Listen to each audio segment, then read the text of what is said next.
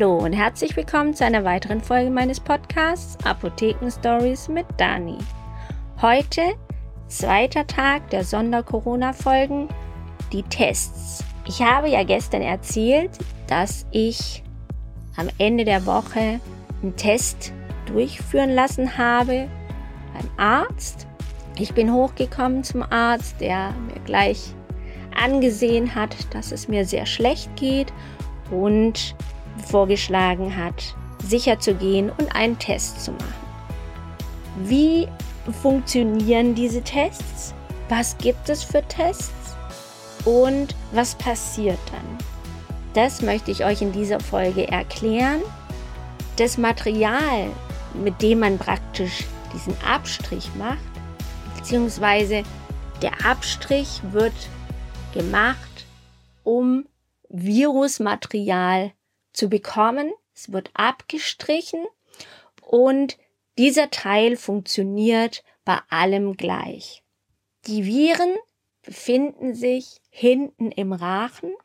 Wenn ihr die, den Mund aufmacht und mal in den Spiegel schaut, dann werdet ihr sehen, hinten ist so ein kleines Zäpfchen und es bewegt sich. Und hinter dem Zäpfchen ist die Rachenwand und hier muss man den Abstrich vornehmen.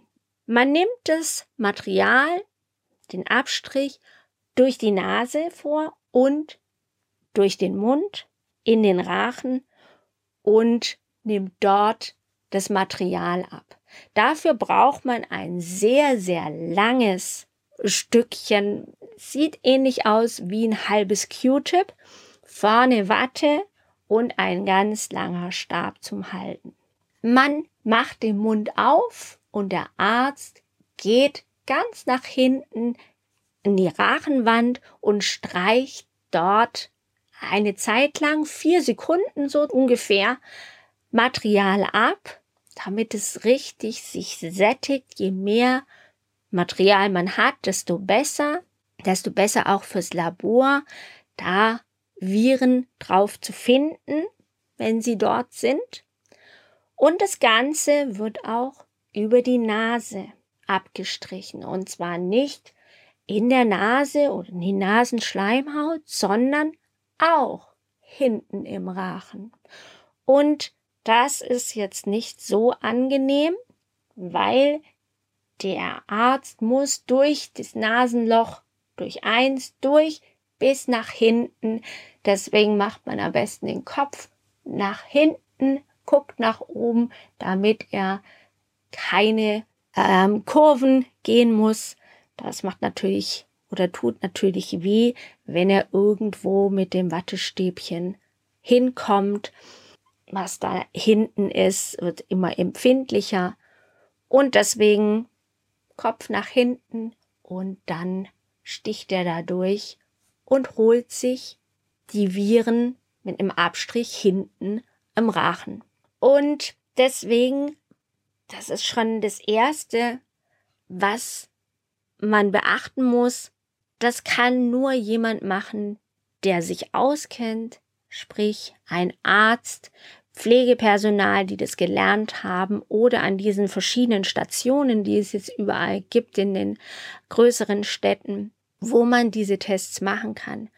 Nur diese Leute können das richtig machen. Ich habe gesagt, man muss ziemlich weit nach hinten und man muss eine gewisse Zeit da rumwerkeln und den Abstrich machen. Vier Sekunden. Und das schafft man selber nicht, weil der Würgereiz, den manche Leute bekommen, wenn man da so weit nach hinten mit dem Stäbchen muss, der lässt einen instinktiv gleich wieder aufhören und dieses Stäbchen rausnehmen.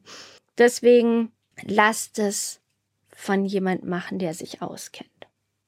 Es gibt verschiedene Tests. Ihr habt vielleicht auch schon gehört. PCR-Tests, Schnelltest, Antigentest, Antikörpertest und viele Sachen wie CT-Wert und was es da alles noch gibt, möchte ich euch hier erklären und Ihr werdet merken, wenn ihr das jetzt gehört habt, wie wichtig das ist, es wirklich sich Zeit zu nehmen, den Abstrich machen zu lassen, sich Zeit zu nehmen, bis das Labor es wirklich innerhalb von ein paar Tagen gemessen hat, die Viruslast und den Test durchgeführt hat. Weil schnell, schnell hört sich immer gut an, aber es ist nicht gut. Letztendlich muss man nochmal einen Test beim Labor machen, um sicher zu sein, dass dieser Schnelltest, der positiv ist, auch wirklich positiv ist. Also von dem her, lasst es gleich gescheit von dem Labor machen und von dem Arzt abnehmen, den Abstrich, dann seid ihr auf der sicheren Seite. PCR bedeutet Polymerase-Kettenreaktion und diese Polymerase-Kettenreaktion macht die Viren, die auf diesem Wattepad sind, sichtbar und vervielfältigt sie. Und das ist der große Unterschied zu den Schnelltests, die das nämlich nicht oder nur wenig vervielfältigen. Bei der PCR ist es wichtig, dass man Viren auf dem, ähm, auf dem Wattestäbchen hat, dass man vervielfältigen kann. Und da kommt dieser CT-Wert ins, ähm, ins Gespräch oder ins Spiel. Der zeigt nämlich, wie oft man multipliziert hat. Also man hat die Viren, gibt die in ein, äh, in eine Maschine. Es wird einmal ein Kreislauf gebildet und vervielfältigt. Dann geht es nochmal eine Runde, nochmal vervielfältigt und noch eine Runde. Je mehr Viruslast auf dem Stäbchen sind, desto weniger Runden muss man mit dieser PCR-Maschine drehen.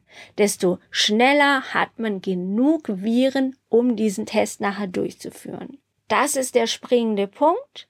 Hat man ein Wattestäbchen, wo wenig Viren sind, weil der Patient einfach noch nicht viele Viren abbekommen hat oder keine Viren abbekommen hat oder der Abstrich nicht gut genug gemacht wurde, dauert das viel länger. Also der CT-Wert wird höher, nämlich, sagen wir mal, 30 Mal musste man so eine Runde machen, Runde drehen, die die Virusanzahl verdoppelt, verdreifacht, vervierfacht hat.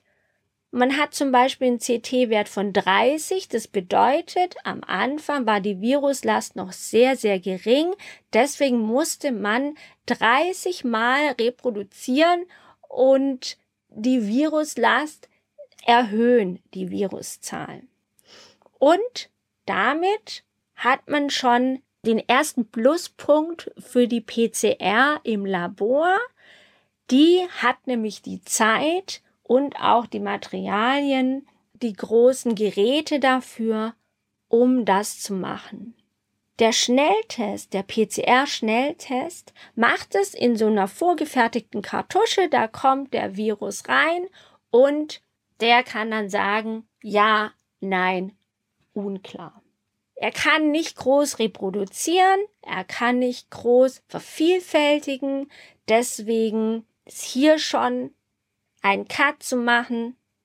Schnelltest ist nur eine ungenaue Sache. Man weiß nicht, ist es jetzt wirklich positiv, ist es wirklich negativ, es ist sehr ungenau und wenn es positiv ist, muss man einfach nochmal einen Test machen, der das Ganze bestätigt. Der PCR-Schnelltest ist natürlich, sagt ja schon der Name, schneller als der PCR, der im Labor gemacht wird. Und während es im Labor schon eine Zeit lang dauert, die Viruszahl zu erhöhen, indem man diese ähm, Runden macht und Runden dreht, um das Ganze eine Anzahl her so hoch zu machen, dass man auch so viel Viruslast hat, um den Test genau zu bekommen positiv oder negativ. Das dauert natürlich seine Zeit. Deswegen braucht man zwei, drei Tage im Moment, bis man das Ergebnis vom Labor bekommt. Eine Dreiviertelstunde, glaube ich, dauert es, bis man das Ergebnis bei diesem Schnelltest hat. Aber wenn man bedenkt, dass der so unsicher ist, dass man dem auch nicht trauen kann, dann ist es besser, gleich diese Zeit zu nehmen und nur diesen einen Test zu machen, weil diese Schnelltests sind auch sehr, sehr teuer. Und man kann sie benutzen im, in der Notfallpraxis, im Krankenhaus, wenn man sozusagen die Spreu vom Weizen trennen will, schnell wissen, hat er eventuell Corona, dann kommt er nach links, hat er keinen, dann kommt er nach rechts. So kann man diese Schnelltests benutzen, aber für jeden Einzelnen, der sicher sein will, habe ich es, habe ich es nicht, ist es keine gute Alternative. Diese ähm, PCR-Schnelltests und die PCR, das ist eine Möglichkeit, da wird das Virus gemessen, nachgewiesen und am Ende weiß man, hat man ja oder hat's nicht. Nein. Antigen-Tests, die nehmen nicht den Virus, sondern die nehmen die Proteine davon. Und hier muss man sagen, ist das Problem, dass man je nachdem, wie viel von diesem Virus man im Abstrich hat, auch, wie soll ich sagen, nicht genau dieses Covid-19 nachweist, sondern ein anderes Virus oder einen anderen Virus aus dieser Gruppe, aus dieser SARS-Gruppe. Und dann hat man ein ne-, positives Ergebnis, weiß aber gar nicht, ist es wirklich Covid-19 oder Coronavirus oder vielleicht ein Abkömmling davon, weil diesen Unterschied kann dieser Test nicht machen. Also wieder ein Pluspunkt für diese PCR-Tests im Labor. Dann gibt es noch diesen Antikörpertest. Der zeigt nicht, ob man Corona hat oder nicht. Der zeigt, ob man Corona hatte oder nicht.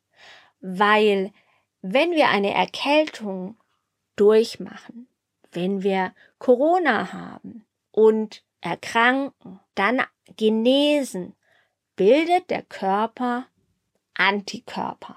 Das Immunsystem erkennt, da ist was falsch, wehrt sich dagegen, gegen diesen Virus und bildet Antikörper. Das ist wichtig. Das Immunsystem weiß, wenn das nächste Mal wieder sowas kommt, dann weiß es schon, aha, das kenne ich schon, also gucke ich mal und nehme mein Immunsystem, das diese Viren schon kennt und das geht dagegen an. Das ist der Antikörpertest. Also, wir haben drei oder vier verschiedene Tests. Drei Tests, um zu sehen, habe ich Corona oder habe ich es nicht. Im Moment. Das ist immer eine Momentaufnahme. Und das sind die PCR, also Polymerase-Kettenreaktion, wo der Virus, die Viruslast, also die ganzen Viren in der Zahl vervielfältigt werden, um eine hohe Konzentration beko zu bekommen, um zu sehen, hat man Corona oder nicht, weil man braucht einfach eine gewisse Konzentration, um diesen Test genau durchführen zu können, um ein gutes Ergebnis zu haben.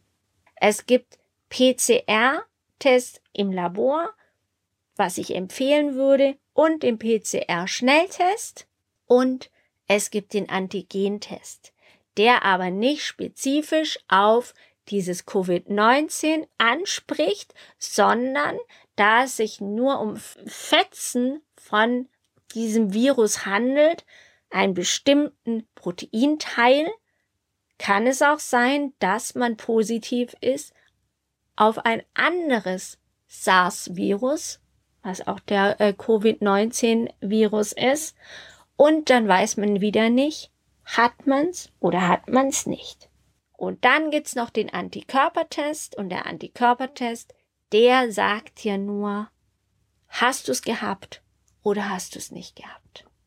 Nicht jeder Mensch bildet Antikörper nach einer Erkrankung oder während einer Erkrankung. Und nicht jeder kann sich sicher sein, dass wenn er schon diese Krankheit durchgemacht hat, dass er auch die nächsten Monate dagegen gefeilt ist und diese Krankheit nicht wieder bekommt.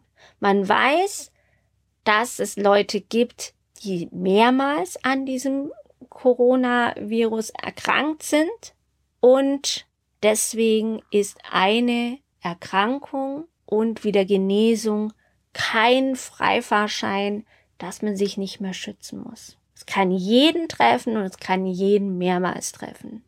Hoffen wir mal, dass es mir und auch den Leuten, die das jetzt schon durchgemacht haben, diese Antikörper bilden konnte, der Körper die Antikörper bilden konnte und sie wenigstens eine Weile geschützt sind, dass es entweder nicht mehr kommt, beziehungsweise nicht mehr so schlimm kommt.